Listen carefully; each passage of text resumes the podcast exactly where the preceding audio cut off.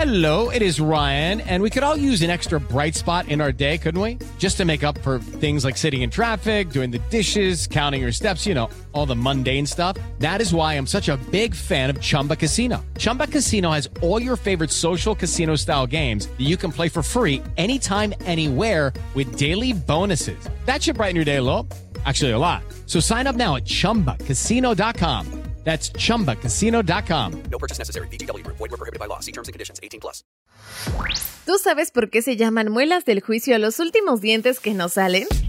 Esto es Curiosísimo, el podcast con Carla Mancilla. En Curiosísimo el podcast todo nos interesa, así que te platico esto. Los terceros molares, que también son llamados muelas cordales y popularmente conocidos como muelas del juicio, al contrario de lo que ocurre con el resto de las piezas dentales que ya son permanentes, salen cuando ya somos mayores. Estas muelas se llaman así debido a que son las que más tarde erupcionan.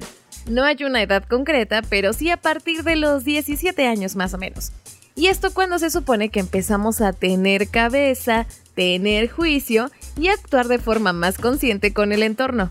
O sea, en pocas palabras se llaman así porque salen cuando tenemos mejor juicio o mejor raciocinio.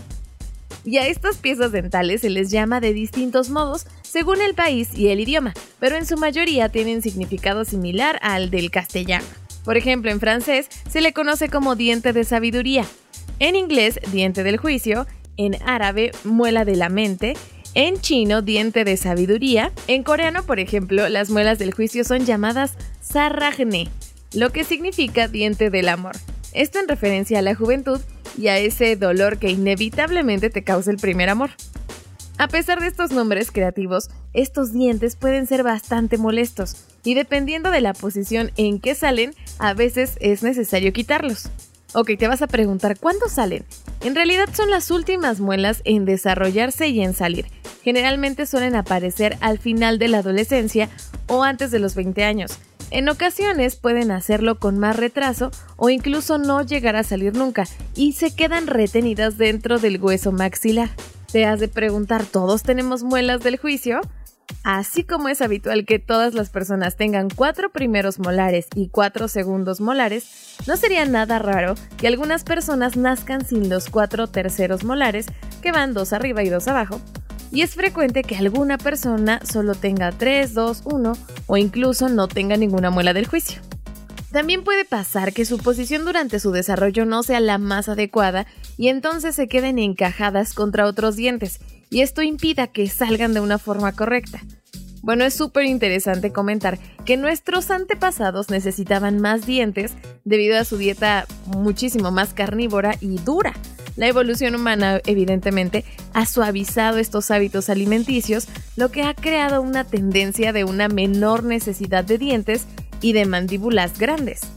Ok, las muelas del juicio y dependiendo del caso de cada paciente, si no se extraen a tiempo, pueden ocasionar muchos daños. Algunos de estos son como problemas con otros dientes, porque si están mal acomodadas empujan y causan mucho dolor en otros dientes. Pueden ocasionar quistes, caries, enfermedades en las encías y bueno, hay que aclarar que el dolor puede aparecer cuando la muela aún no ha salido y se encuentra pues retenida en la mandíbula o debajo de las encías. Incluso también cuando ha comenzado a salir o se asoma una pequeña parte de la corona del diente y apenas la puedes ver. Las muelas del juicio no siempre causan síntomas, pero cuando se quedan retenidas y entonces se infectan, pueden causar problemas dentales bastante delicados y algunos de estos síntomas que podrías detectar son estos. Eh, puedes presentar enrojecimiento o hinchazón en las encías, hay sensibilidad o sangrado de encías, puedes tener muchísimo dolor o hinchazón en la mandíbula, incluso mal aliento, un sabor desagradable en la boca o hasta dificultad para abrir la boca. Imagínate, sería súper complicado tener una conversación con alguien y ni decirte de comer algo. Hay que tener súper claro que no se puede prevenir, pero es posible que mediante tus visitas periódicas al dentista puedan supervisar el crecimiento, incluso su aparición.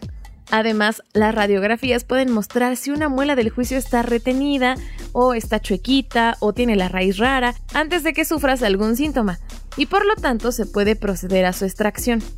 La recomendación más importante es asistir a una consulta dental al menos una vez cada seis meses para que te realicen un chequeo general y por y por supuesto una buena limpieza. Así sabrás cuál es la situación en la que se encuentran tus dientes y en caso necesario empezar un tratamiento adecuado. Recuerda que cuidar nuestros dientes es cuidar nuestra salud. No olvides que puedes escribirme al Twitter. Me encuentras como arroba carla-mancilla, carla con K y doble A al final. Mándame tus inquietudes, tus dudas y nosotros investigamos y platicamos de ellas, claro que sí. Gracias por estar en este episodio de Curiosísimo. Aquí todo nos interesa. Yo soy Carla Mancilla. Cuídate, un beso. Adiós.